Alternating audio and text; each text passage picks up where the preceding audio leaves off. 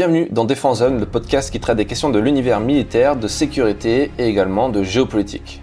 Nous sommes avec Romain, l'un des journalistes de notre rédaction. Salut Romain. Bonjour Fred. Alors comme chaque fin de mois, nous nous retrouvons pour passer en revue les articles parus dans l'espace premium des abonnés de Défense Zone. Pour commencer, tu nous amènes au Kosovo, un pays qui, plus de 20 ans après la guerre, est toujours en proie à une profonde instabilité. Dans un tout autre registre, nous intéresserons ensuite à la plus petite armée du monde, la garde suisse pontificale, en charge de la protection du pape. Et puis ce mois de juin fut également l'occasion d'un tour du monde pour nos lecteurs, car tu t'es ensuite intéressé à la Thaïlande, qui se trouve à un tournant de son histoire politique et donc géostratégique.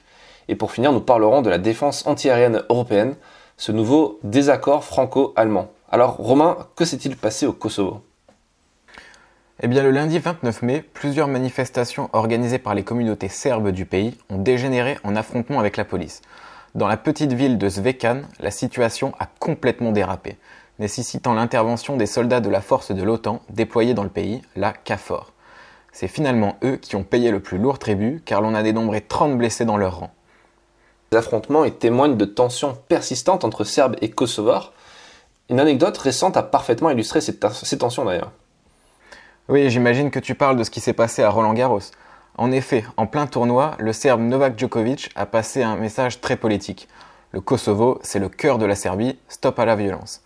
À l'instar du joueur, la Serbie n'a jamais reconnu l'indépendance proclamée en 2008 par son ex-province. Une décennie pourtant après la guerre meurtrière qui a opposé les forces serbes aux rebelles indépendantistes. Depuis son arrivée au pouvoir en 2021, le premier ministre kosovar Albin Kurti, connu pour son nationalisme, s'est engagé à mettre un terme à cette ambiguïté, quitte à déstabiliser la région. Les affrontements violents survenus début juin sont donc la conséquence d'une lente montée des tensions qui couvaient depuis plusieurs mois. En réponse à ces affrontements, le président serbe a ordonné à l'armée de se tenir en état d'alerte et de se déployer le long de la frontière avec le Kosovo, ravivant ainsi les craintes d'un nouveau conflit armé.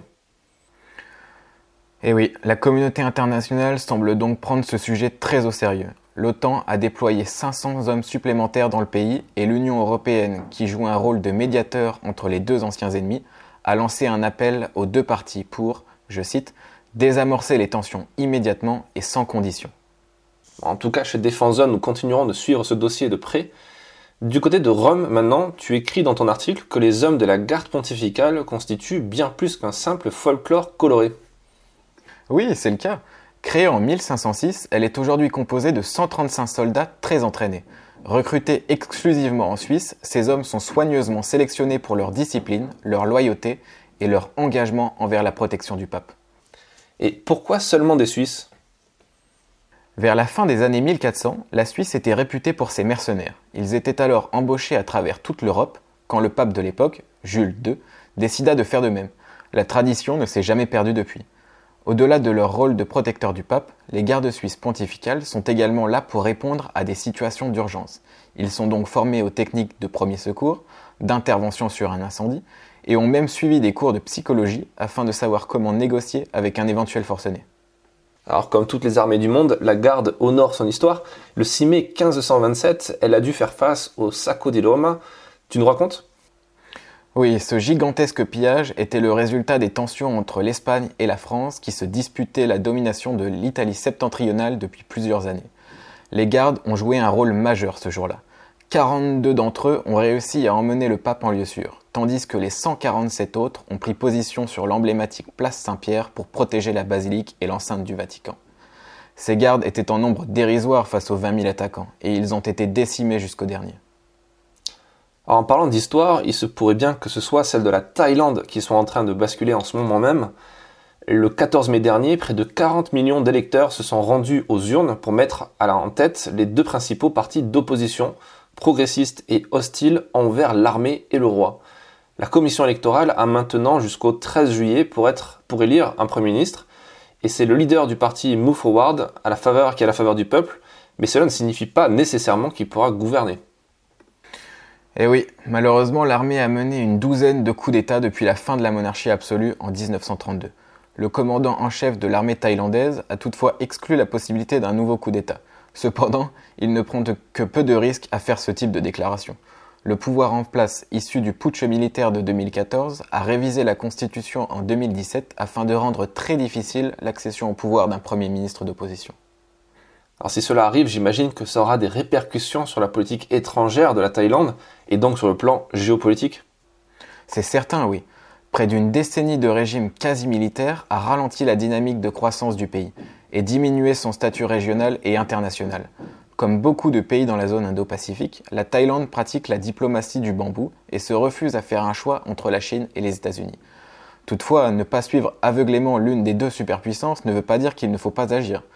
Sous l'ancien Premier ministre Prayut Chan Ocha, le pays a pris un retard considérable en termes de diplomatie étrangère. Les dirigeants de Move Forward et Pheu Thai, les deux principaux partis d'opposition, ont montré une compréhension plus nuancée de la concurrence des grandes puissances dans le climat géopolitique actuel et ils ont promis d'améliorer le positionnement de la Thaïlande. Dans une interview accordée aux médias thaïlandais en janvier 2023, Pita Limja, Rohan, le leader de Move Forward, déclarait que les relations internationales consistaient moins à choisir un camp qu'à choisir des principes, car le nouvel ordre mondial est un désordre international. Alors revenons en Europe, où la France et l'Allemagne continuent de se disputer le leadership de la future défense antiaérienne européenne. Le 14 juin 2023, le Bundestag a approuvé une première tranche de financement pour l'achat du système antimissile israélien Arrow 3. L'Allemagne souhaite y associer le système Patriot américain et son Iris-T pour la moyenne et courte portée afin de construire une bulle de protection autour de l'Europe. C'est le projet European Sky Shield, initiative que, que 17 pays du continent ont d'ores et déjà rejoint aux grandes dames de Paris qui plaident pour une solution 100% européenne et donc plus souveraine. Alors Romain, quelle est la stratégie française à ce sujet?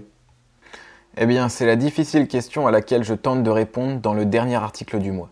La France a convoqué une réunion des ministres de la Défense de l'UE et des représentants militaires le 19 juin dernier, en marge du Salon du Bourget, pour discuter de la défense aérienne du bloc. Outre les questions de souveraineté, il s'agit là d'un enjeu commercial majeur pour la France. Paris et Rome fabriquent le système solaire moyenne portée SAMPT, fourni par la société MBDA, un concurrent direct aux patriotes américains donc. La conférence de lundi ne s'inscrit pas dans un contexte confrontationnel avec les États-Unis et l'OTAN, a affirmé Paris. Il n'empêche qu'une fois de plus, l'Europe se déchire. Certains penchent du côté américain et d'autres du côté européen. Reste à savoir si l'Europe sera capable de proposer quelque chose du côté de la longue portée également. Merci Romain pour cette présentation détaillée qui donne envie de lire tout ça. Depuis quelques mois, Defense propose également un abonnement professionnel qui donne accès à un supplément mensuel. Pour terminer ce podcast, peux-tu nous parler de ce supplément Pro et Business du mois de juin?